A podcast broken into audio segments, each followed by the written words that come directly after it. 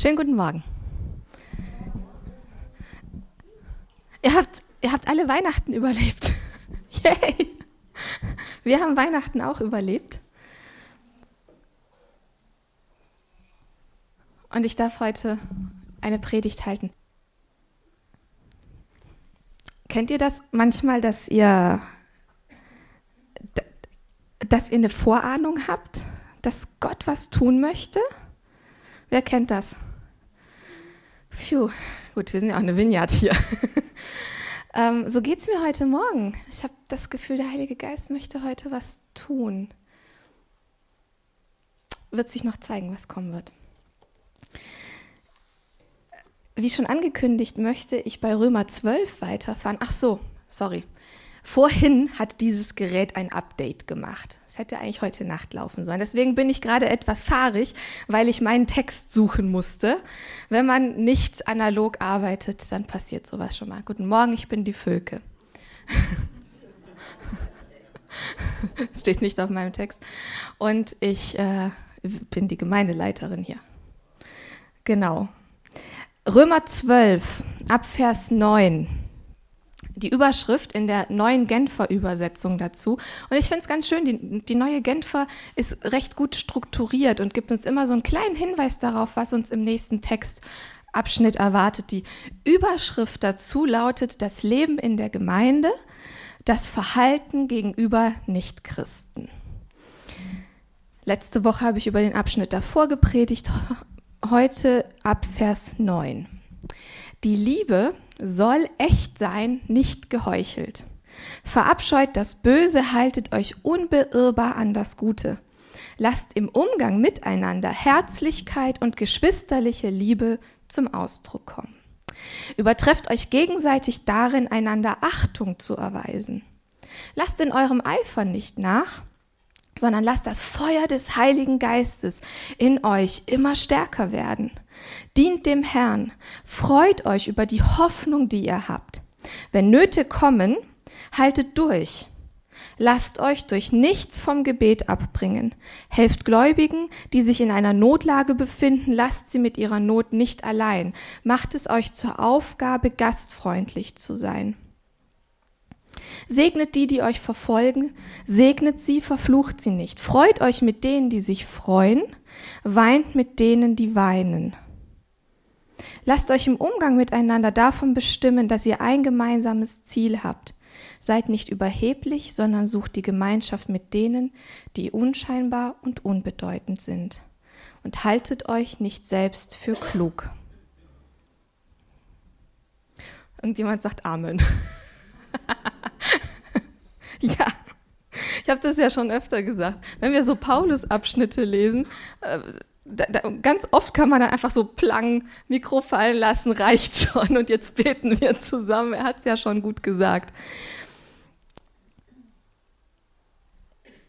Bruni sagte vorhin, als ich ihr den Text für heute gegeben habe, boah, Römer, schon so ein Hammerbrief. Und das stimmt auch. Ich finde, der Römerbrief ist ein Brief, der so unfassbar gehaltvoll ist. Das ist, als würdest du eine richtig fette Mahlzeit essen und dann bräuchte man sieben Mägen dafür, um das richtig zu verdauen, richtig zu verstoffwechseln, damit es richtig in uns überfließt. Und deswegen wollte ich gerne mal jetzt nicht einfach das Mikro fallen lassen, sondern lasst uns da mal drüber nachdenken. Wer von euch ist schon länger in irgendeiner Gemeinde Mitglied? Oder fühlt sich zumindest dazugehörig? Ich wurde gerade darauf hingewiesen, wir haben gar keine Mitgliedschaft, haben wir nicht. Also die meisten hier, die meisten hier sind irgendwie gemeindesozialisiert. Und ich auch, ich bin so ein Gemeindekind. Ich bin in Gemeinde aufgewachsen. Hat Vorteile, hat aber auch Nachteile. Und dieses, dieses Thema Liebe ist in Gemeinde ja schon, ja, das ist ja schon irgendwie immer Thema. Und ich bin so aufgewachsen, dass wir in meiner Gemeinde, in der ich, in der ich klein war, dass wir immer Bruder und Schwester zueinander sagten. Aber nicht Bruder Jörn, sondern Bruder Wagner. Man muss dazu sagen, ich bin im Schwabenland aufgewachsen. Da kann man 30 Jahre lang miteinander befreundet sein und ist immer noch beim Sie. Das geht, ja, das geht, tatsächlich. Also das heißt, wir setzen ein, ein Wort davor, damit suggerieren wir Nähe, damit suggerieren wir Zugehörigkeit. Gleichzeitig nehmen wir aber lieber den Nachnamen, damit halten wir uns so ein bisschen auf, auf die berühmte Rekarsche Armlänge Abstand. Das hier ist mein Sicherheitsbereich. Und das ist, wie ich Gemeinde schon relativ oft erlebe. Ich weiß nicht, ob ihr das in Gemeinde so auch schon erlebt habt. Ich erlebe Gemeinde ganz oft als nett. Ich mag das Wort nett. Ich, ich finde, das ist ein schönes Wort. Ich bin gerne nett. Mir wird das oft gesagt, ich sei nett. Ich bin gerne nett. Mm, aber das Wort nett hat ja auch einen, eine, so einen Beigeschmack. Ne? Man sagt, nett ist die Schwester von. Hallo Schwester nett. Und ich erlebe Gemeinde ganz oft als, ähm, als nett. Ich erlebe ganz oft auch, oder ich habe Gemeinde so erlebt. Wie gesagt, ich bin äh, 35 Jahre alt und bin 35 Jahre lang in Gemeinde irgendwie mit drin gewesen. Und meine Erfahrung war oft, dass Gemeinde gerne glatt gebügelt war dass wir sonntags nett zueinander sind, dass wir sonntags unsere schönen Klamotten anziehen. Naja, hier nicht, wir sind Vineyard. ich habe meine schönen Schuhe angezogen. Dass wir, uns, dass wir uns zurecht machen und dass wir uns irgendwie sammeln und dann gehen wir in Gemeinde und dann, und dann sind wir da und wir sind freundlich zueinander und es ist super und es ist nett. Und das habe ich ganz, ganz lange so erlebt. Unter dem netten Mantel schwelen aber oft kleine Feuer. Und dann muss man auf diese Decke ganz oft draufklopfen mit Nettigkeit, damit das Feuer schön ausgeht und damit nicht der Teppich anfängt zu brennen, weil sonst brennt die ganze Hütte. Und das ist auch etwas, wie ich Gemeinde erlebt habe. Wir legen dann immer schön da, hey komm, wir klopfen noch mal drauf. Ist gut, ist doch alles in Ordnung. Wir sind ja nett. Wir sind ja Gemeinde. Wir sind ja miteinander. Und Paulus schreibt aber, die Liebe soll echt sein, nicht geheuchelt. Wir sollen nicht heuchlerisch fröhlich miteinander umgehen, sondern die Liebe soll echt sein. Paulus möchte, dass wir geschwisterlich miteinander sind. Das schreibt er ja so. Wir sollen geschwisterlich miteinander sein. Das Gute ist, dass Paulus präzisiert, was er damit meint. Er meint, wir sollen in geschwisterlicher Liebe miteinander umgehen. Wir wissen ja ganz am Anfang der Bibel gab es auch schon Geschwister und einer davon hat es nicht gemacht. Der hat nicht überlebt. Wir sollen in geschwisterlicher Liebe miteinander umgehen. Nun, wie gehen Geschwister miteinander um? Ich habe zwei Schwestern. Ich liebe die von Herzen. Aber diese Schwestern haben meinen Charakter unglaublich geprägt und geformt. Wir haben eine richtig echte Liebe zueinander. Das bedeutet, wir können uns total gut drücken, wobei meine Schwestern mir vorwerfen, ich sei so kühl. Ähm, die, die drücken sich nämlich richtig gerne. Wir können uns aber auch richtig miteinander zoffen. Und das haben wir auch schon erlebt, dass wir uns miteinander gestritten haben, weil wenn man echt miteinander ist, wenn man eng miteinander ist, bleibt es nicht aus, dass man Facetten voneinander kennenlernt, über die man nicht drüber bügeln kann wenn man echt miteinander ist, wenn man ungeheuchelt miteinander ist, wenn man so nah beieinander ist, dass man in das Leben des anderen hineinschauen darf, dann kann man einander aber auch nichts vormachen. Und dann zeigt sich, wie echt Liebe ist. Dann zeigt sich, welcher Gehalt an Liebe da ist. Liebe auf Distanz ist super easy. Ähm, Liebe auf Distanz kann ich richtig gut. kann Leute aus der Ferne so gut lieben. Liebe im Miteinander muss oft Feuerproben bestehen. Und Paulus sagt, wir sollen geschwisterliche Liebe zueinander haben. Was bedeutet geschwisterliche Liebe? Erstens, geschwisterliche Liebe bedeutet nicht geheuchelt, sondern echt. Geschwisterliche Liebe bedeutet aber auch, dass ich mich entscheide, nicht mit einer Maske rumzulaufen, sondern dass ich mich entscheide, mein Leben offen zu legen. Meine Schwestern wissen so ziemlich alles über mich. Ist ja easy, sie sind mit mir aufgewachsen. Aber sie wissen auch alles über mich, weil ich mich entschieden habe, ihnen alles zu sagen. Weil ich mich entschieden habe, mit meinen Schwestern mein Leben zu teilen. Und es gab durchaus Bereiche, die, die, die, die schmerzhaft waren. Im Umkehrschluss weiß ich aber auch richtig schmerzhafte Dinge über meine Schwestern, weil sie sich entschieden haben, ihr Leben mit mir zu teilen. Ich habe letzte Woche gesagt, das hat nichts mit DNA zu tun. Das hat nichts mit Blutsverwandtschaft zu tun. Wir sind auch Familien begegnet, die haben überhaupt keinen Kontakt zueinander. Naja, und in meinem Leben ist es auch so, dass ich Familienmitglieder habe, mit denen ich blutsverwandt bin, mit denen ich aber gar, gar keinen Kontakt habe. Weil das Leben einfach so ist. Ich habe es versucht. kurzer, kurzer, kurze Erklärung. Aber es, Familie, geschwisterliche Liebe hat nichts mit Blutsverwandtschaft zu tun, sondern es hat damit zu tun, dass ich mich entscheide, mein Leben offen zu legen, dass ich mich entscheide, mich verletzbar zu machen. Und ich kann das ja immer nur von mir ausgehen. Ich kann nicht rumlaufen und sagen, leg dein Leben offen ein. Sei echt. Reiß die Maske runter. Aber ich glaube, dass das, dass das unsere Herausforderung als Gemeinde ist, ähm, weil nur dann unser Umgang von Herzlichkeit und, und geschwisterlicher Liebe geprägt sein kann, wenn es, wenn es etwas gibt, wo Herzlichkeit reinkommen kann. Wenn es immer nur nett ist, dann wo soll ich dann denn die Herzlichkeit herholen? Versteht ihr, was ich meine? Eine Ehe zeigt sich doch auch erst dann, wie gut sie ist, wenn sie, wenn sie ähm, Schwierigkeiten bestanden hat. Wenn immer alles easy ist, wenn immer alles glatt ist, dann ist es leicht, eine gute Ehe zu haben. Aber in dem Moment, wo, wo, wo das Leben beginnt, aneinander zu zerren, wo Persönlichkeiten aufeinander treffen und man merkt, die Persönlichkeiten klaffen auseinander, da zeigt sich doch erst, ob da wirklich ein Bestand ist, ob da wirklich ein Fundament aus echter Liebe ist. Und ich wünsche mir, dass Gemeinden ein Ort sind, an dem echte Liebe wirklich gelebt wird.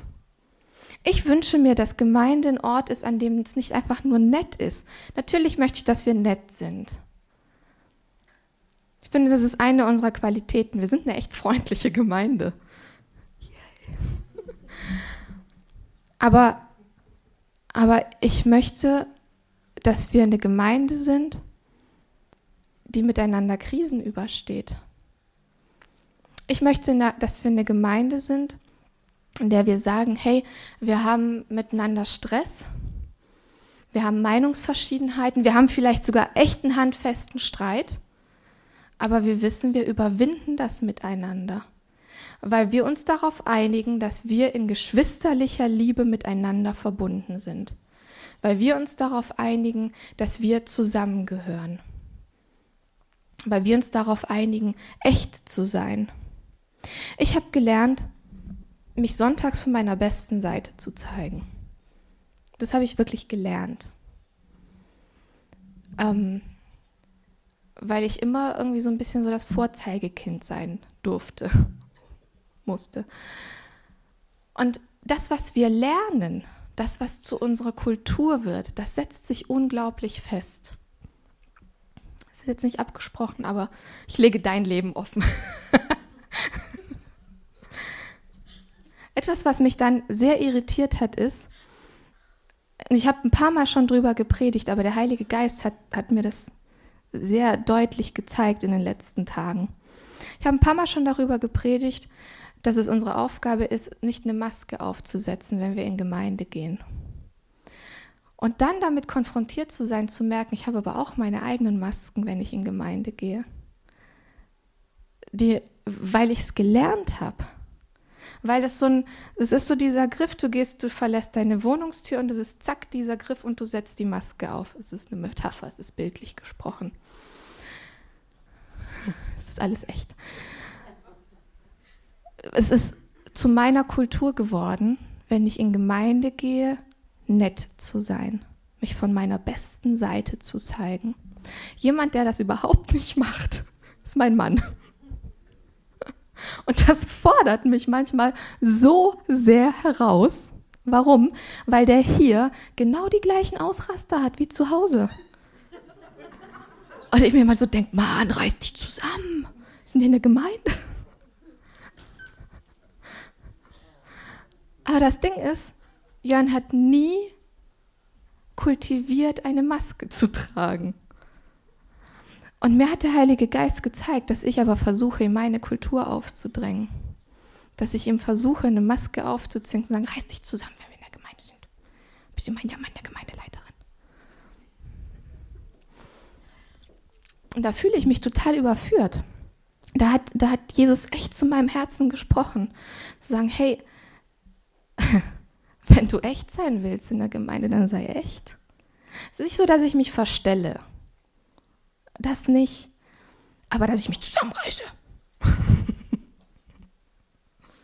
dass ich immer ein Ticken netter bin, als ich zu Hause wäre, vielleicht.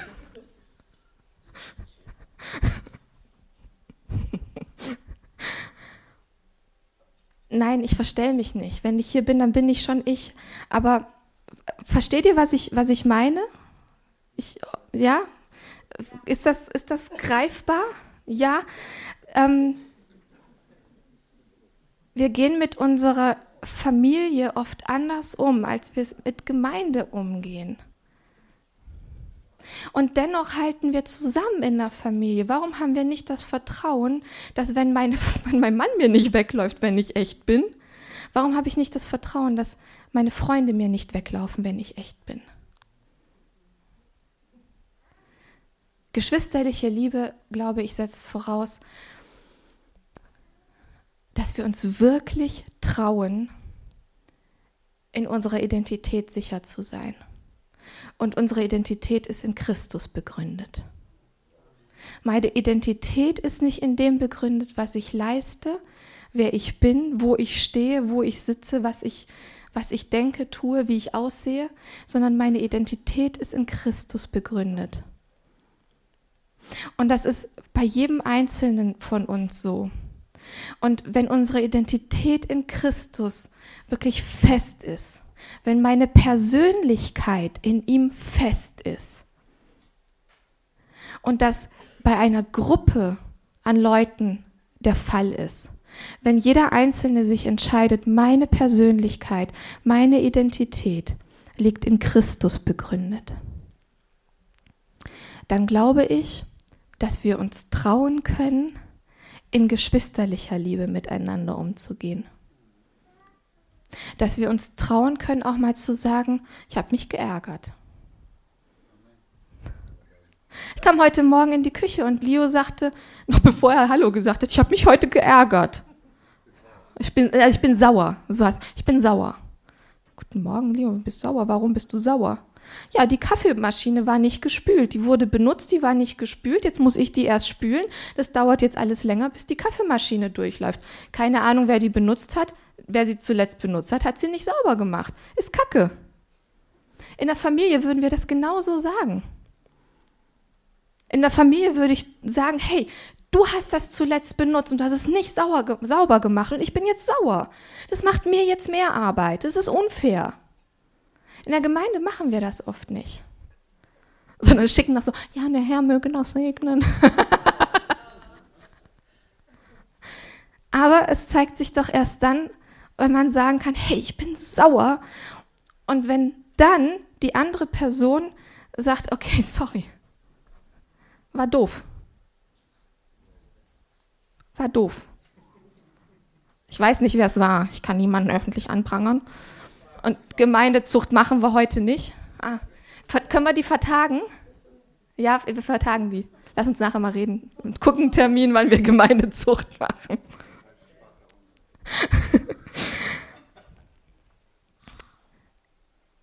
wir sollen uns sogar gegenseitig darin übertreffen, einander Achtung zu erweisen.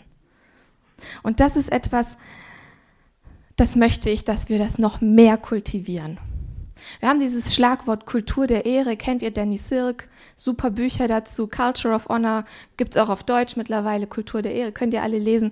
Ich möchte aber, dass das noch mehr uns in Fleisch und Blut übergeht, einander Achtung zu erweisen, zueinander zu sagen, hey, das hast du richtig gut gemacht oder ich finde dich so toll und, und weil. Und dass wir das auch aushalten, wenn wir mitkriegen, dass jemand anderes ähm, mit Ehre, mit Achtung übergossen wird. Dass wir dann aushalten, dass da jemand, dass jemand ähm, ja durchaus vielleicht auch mal einen kleinen Sonderplatz bekommt. Und da sind wir ja aber wieder bei der Persönlichkeit. Meine Persönlichkeit muss in Christus wirklich fest sein, damit ich aushalten kann, wenn jemand anderes die Honigdusche abbekommt. Und ich möchte, dass wir aber eine Gemeinde sind, die feiert, wenn Leute eine Honigdusche abbekommen. Ich möchte, dass wir eine Gemeinde die sind, die feiert, wenn Leute richtig Erfolg haben. Ich möchte, dass wir dann jubeln, wenn jemand Erfolg hat. Ich möchte, dass wir uns miteinander freuen. Und wir haben, wir haben das, glaube ich, echt so ein bisschen verlernt, uns richtig ähm, locker zu machen uns locker zu machen und uns miteinander zu freuen. Und jetzt kann man natürlich sagen, na ja, wir sind Deutsche, das ist Teil unserer Kultur, steif zu sein. Ich bin ja nur halbdeutsch. Ich glaube aber, dass wir in der Kultur Christi verwurzelt sind. Unsere Kultur ist die Kultur des Reiches Gottes. Und im Reich Gottes, da freut man sich übereinander und da jubelt man. Im Reich Gottes ist Jubel, Trubel, Heiterkeit. Steht in der Bibel, dass, dass, dass die Engel frohlocken. Und frohlocken ist nicht so, yeah. Mm. Sondern frohlocken, das ist, ey, das ist Freude. Das ist. Warum schaffen wir das beim Fußballspiel? Warum schaffen wir das, auf, wenn wir auf Konzerte gehen? Warum schaffen wir das in der Anonymität irgendwo? Warum schaffen wir es nicht zusammen? Und ich wünsche mir, dass wir das zusammen schaffen. Dass wir miteinander, ja, dass wir miteinander so sind, wie wir zu Hause sind. Und da freue ich mich manchmal irre. Und ich freue mich über die kleinsten Kleinigkeiten. Gestern habe ich tausend Leuten geschickt, dass ich mir neue Ohrringe gekauft habe. dir nicht, sorry, ich schick's dir nachher wir, wir, freuen uns über die Kleinigkeit und wir sind echt miteinander. Und dann wünsche ich mir, dass wir das in Gemeinde auch sind. Dass wir echt mal ähm, nicht darauf schielen, wie, wie, wie wirke ich denn? Oder wie wirkt mein Nachbar denn? Es ist völlig Latte, wie der wirkt. Wenn jemand vom Heiligen Geist erfüllt wird und hier flach liegt, ist das völlig egal. Oder oder wenn jemand sich so irre freut, wenn der Heilige Geist was freisetzt und sich so irre freut, dass er nur noch lachen und jubeln kann, hey, dann freue ich mich darüber. Dann kann ich schon auch mal ausrasten vor Freude. Oder wenn jemand bitterlich weint, weil Schmerz sich löst und freigesetzt wird und verschwindet, dann kann ich mich auch mal daneben setzen und mitweinen. Ich habe ein Zitat gefunden von, ich habe meine Schwester gefragt, wie er eigentlich ausgesprochen wird, Henry Nouwen. Kannst du das einmal bitte an die Wand werfen? Das ist ein niederländischer Theologe. Ähm, und er hat geschrieben, wir neigen dazu, uns vom Trauern und Tanzen fernzuhalten. Viel zu ängstlich, um zu weinen und viel zu schüchtern, um zu tanzen. Und so werden wir zu engstirnigen Nörglern, die keinen Schmerz mehr fühlen, aber auch keine wahre Freude. Während wir in einer Welt leben, die dem Bösen ausgesetzt ist, gehören wir dennoch Gott. Daher lasst uns trauern und lasst uns tanzen. Henry Nauen hat immer eine sehr drastische Ausdrucksweise. Ähm, aber ich glaube, da steckt was drin. Dass wir in Gemeinde ganz oft so ein bisschen distanziert sind. Dass wir beherrscht sind. Dass wir uns zusammenreißen. Dass wir vielleicht manchmal Schmerz nicht so an uns ranlassen, sondern ganz schnell eine fromme Floskel für jemanden haben. Ich segne dich jetzt mit dass wir aber auch für Freude manchmal nicht so den Raum haben. Ich habe das schon oft erlebt, jemand freut sich total und, und, und die Leute so, ja, hm, okay, passiert irgendwas, sieht komisch aus. War halt heute mal ein komischer Gottesdienst. Ich wünsche mir, dass wir als Gemeinschaft, als Kinder Gottes die nicht hier verankert sind in dieser Kultur, in dieser Welt, die vom ja tatsächlich sich noch in den Klauen des Bösen befindet, sondern wir sind Bürger des Reiches Gottes und im Reich Gottes wird gejubelt. Und im Reich Gottes, da herrscht Echtheit. Und im Reich Gottes wird aber auch geweint für die, die noch mit Schmerzen behaftet sind. Jesus hat Schmerz gezeigt. Er hat sich berühren lassen. Es hat ihn so sehr berührt, dass, ich glaube, Lukas es so beschreibt, dass es ihm in die Eingeweide ging. Der hat richtig Magen- und Darmprobleme gekriegt über den Schmerz, mit dem er konfrontiert war. Und ich glaube, geschwisterliche Liebe bedeutet, dass wir miteinander unterwegs sind und zulassen, dass der Schmerz des anderen zu meinem Schmerz wird, dass ich mich einfach mal daneben setze und mitheule dass ich aber auch sage, der Erfolg des anderen wird zu meinem Erfolg und dass ich mich daneben stelle und mithüpfe und mitjuble. Und ich glaube, wenn wir uns da gemeinsam auf den Weg machen, wenn unsere Liebe echt ist, wenn wir in Herzlichkeit und geschwisterlicher Liebe miteinander unterwegs sind, wenn wir uns darin übertreffen, uns gegenseitig Ehre und Achtung zu geben, dass dann nämlich das geschieht, was danach Paulus schreibt. Er schreibt, lasst in eurem Eifer nicht nach, sondern lasst das Feuer des Heiligen Geistes in euch immer stärker werden. Dient dem Herrn, freut euch über die Hoffnung, die ihr habt.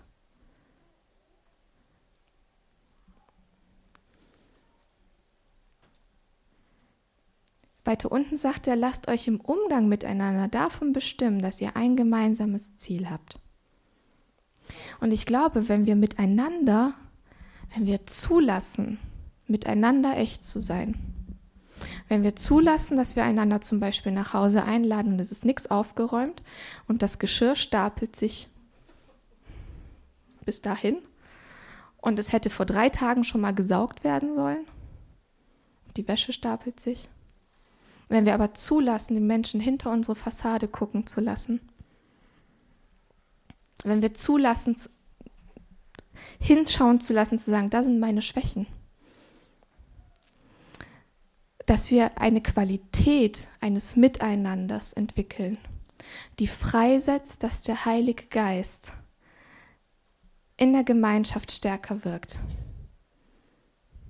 Ich glaube, dass das ein Schlüssel ist, freizusetzen, dass der Heilige Geist stärker wirkt. Und jetzt weiß ich auch, warum ich dieses T-Shirt heute anhabe. Ich hatte heute Morgen wirklich das Gefühl, ich muss dieses T-Shirt anziehen. Holy Spirit, come.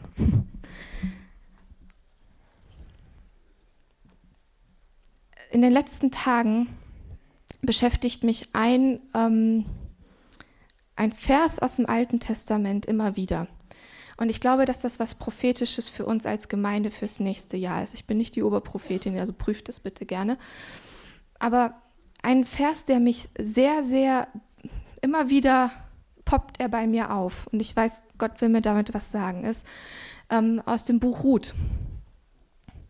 Ähm, ihr kennt vielleicht die Geschichte, ein, ein, Mann und seine Frau ziehen aus, gehen ins Land Moab und ähm, und deren Söhne heiraten zwei Moabiterinnen. Und dann sterben alle Männer dieser Familie. Und damit sind da drei Frauen, die keine Versorgung haben. Drei Frauen, die komplett auf sich alleine gestellt sind.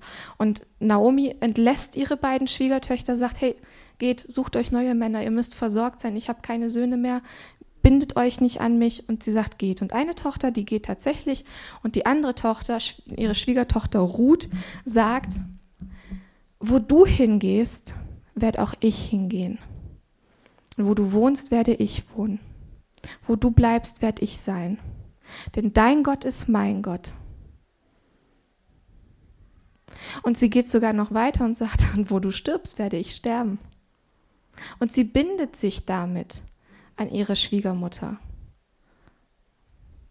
Und ähm, dieses, dieses Wort beschäftigt mich in letzter Zeit immer wieder, immer wieder, immer wieder. Und ich glaube, dass der Heilige Geist es uns als Gemeinde geben möchte. Ähm, wir haben so ganz stark das Gefühl gehabt, dass fürs nächste Jahr dieses, dieses Miteinander der Fokus sein wird. Wie gehen wir miteinander um? Was ist unsere Basis dafür? Und ich habe das Gefühl, dass dieser Vers ähm, zum Vers unseres Jahres sein könnte, werden könnte. Ich habe ganz stark den Eindruck, dass das nächste Jahr, also 2020 für unsere Gemeinde, ein Jahr werden wird, in dem wir das Wirken des Heiligen Geistes stärker erleben werden. Ich habe wirklich das Gefühl, dass der Heilige Geist uns mehr schenken wird, dass Gott uns mehr schenken wird. So ein, ein Wort, das ich dafür hatte, war Heimsuchung. Das ist ein furchtbares Wort, aber. Ähm, aber es war so dieses, ich, ich komme zu euch in euer Zuhause. Und das hier ist unser Gemeindezuhause. Es war immer unser Anliegen, dass das hier ein Ort, ein Zuhause ist. Nicht einfach nur irgendein Raum. Und ich habe das Gefühl, dass, dass Gott uns seine Gegenwart stärker schenken wird und dass wir richtig viel mit ihm in diesem Jahr erleben werden. Und gleichzeitig glaube ich, dass es herausfordernd werden wird. Ich glaube, dass es nicht leicht werden wird. Also wer sich auf ein entspanntes Jahr eingestellt hat, ähm, ich hätte mich auf ein entspanntes Jahr eingestellt, gerne. Ähm, ich glaube aber, dass es ein Jahr werden wird, das uns herausfordern wird. Auf eine gute Art und Weise. Weil, wenn Gott auftaucht, ist das immer super. Ähm, aber wenn die Gegenwart des Heiligen Geistes freigesetzt wird, dann hat es immer Auswirkungen. Und die sind nicht immer nur schön wenn der Heilige Geist irgendwo wirkt, dann wird die Gegenseite immer aufmerksam. Das ist meine Erfahrung in 35 Jahren mit Jesus irgendwie unterwegs zu sein. Und ich glaube, dass wir deshalb ein starkes Miteinander brauchen werden, dass wir deshalb einen geschwisterlichen Zusammenhalt brauchen werden, dass wir deshalb diesen dieses Vertrauen zueinander bauen müssen, um die Widrigkeiten, die dann reinschießen, überwinden zu können. Ihr guckt jetzt alle ein bisschen betroffen. Ich, ähm, ich hoffe, dass das nicht betroffen macht, gar nicht, weil ich, ich, ich habe ich hab richtig frohe Erwartungen. Also ähm, ich, ich freue mich total, weil ich glaube, Gott wird echt was freisetzen. Und das ist meine Erwartung, dass er was freisetzt. Und ich glaube, es wird genial werden. Wir haben ein bisschen schon davon vor, einen Vorgeschmack in den letzten Jahren haben dürfen, aber ich glaube, Gott hat noch viel mehr in petto. Jesus sagt, ihm ist gegeben alle Macht im Himmel und auf Erden. Das heißt, da geht noch viel, viel mehr.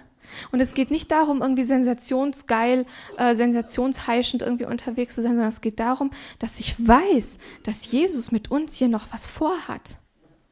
Und es sind gute, gute, gute ähm, Fundamente gelegt. Aber er hat noch viel mehr vor. Und deshalb ist unsere Aufgabe, dass unsere Identität in ihm fest ist in ihm begründet ist. Ich habe sie immer noch liegen.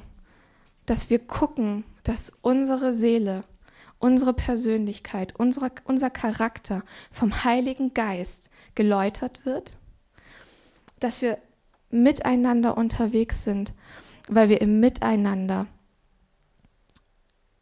dem Teufel ein Schnippchen schlagen können.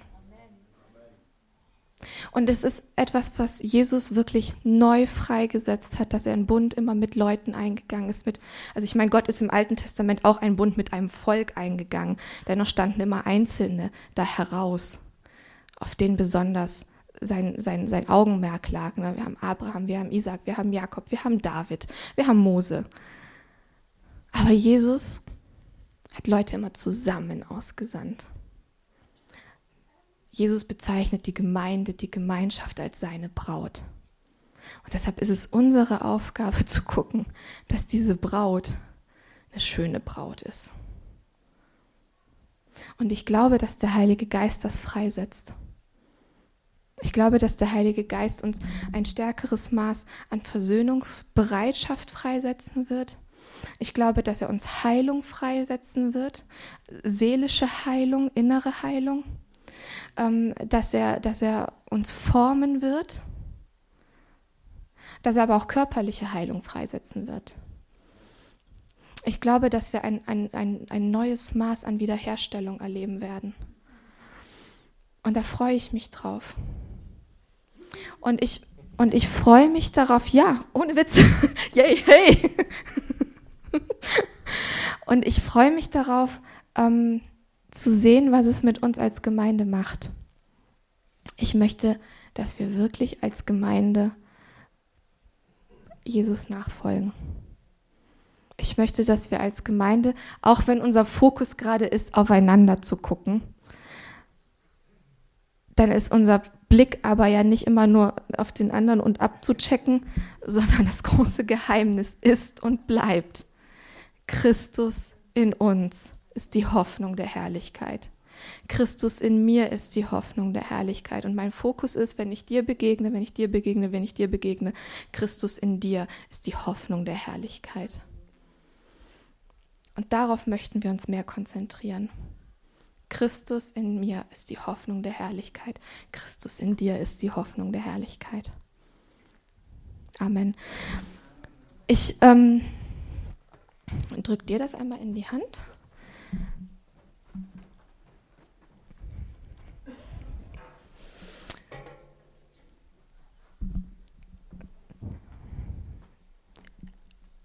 Ich habe schon so ein Gefühl, dass der Heilige Geist heute wirklich noch, noch ich meine, er wirkt immer, aber dass, ähm, dass er heute was freisetzen möchte. Und ich möchte euch einladen, die Worship-Zeit dafür zu nutzen. Ähm, Worship ist etwas, was uns. Dabei geht es nicht um die Emotionen, dabei geht es nicht um die netten Töne oder so. Aber es ist etwas, was uns frei macht von dem, wo wir immer nur auf uns gucken, sondern bei Worship geht es darum, auf Jesus zu schauen. Bei Worship geht es darum, ihn anzubeten. Es geht darum, auf ihn zu schauen und ihm alle Ehre zu geben. Und ich möchte euch einladen, ähm, das wirklich wahrzunehmen, auf Jesus zu schauen, in seine, bewusst in seine Gegenwart zu kommen und zu sagen, ich gebe mir dich hin. Nicht nach rechts schielen, nicht nach links schielen, nicht gucken, wie macht es der andere, sondern wirklich ihn anzubeten und zu schauen, was der Heilige Geist freisetzt. Wir haben gleich Leute vorne, die auch gerne für euch beten.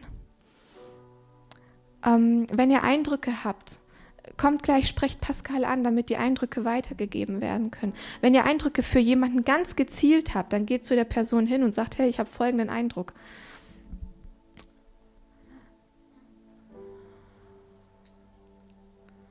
Heiliger Geist, ich, ich bete, dass, dass du wirklich stark wirkst. Jesus, wir sehnen uns so sehr nach deiner Gegenwart.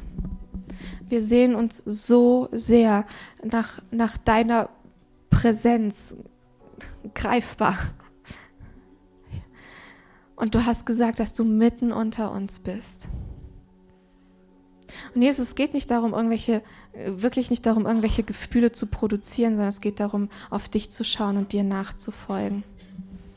Und so bete ich, dass du alles wegnimmst, Heiliger Geist, was dich nicht ehrt. Dass du alles wegspülst, was uns davon abhält, wirklich in deine Gegenwart zu kommen. Heiliger Geist, du kennst jede Zelle unserer Seele, jede Kammer unserer Seele kennst du. Und ich bete, dass dein Licht, Jesus, überall reinkommt. Und ich setze jetzt wirklich Offenheit für dich frei. Und im Namen Jesu breche ich wirklich jedes Störfeuer, das, das jetzt entstehen möchte. Und ich möchte euch einladen, auch nach vorne zu kommen oder euch hinzulegen oder whatever. Heiliger Geist, komm und tu, was dir gefällt.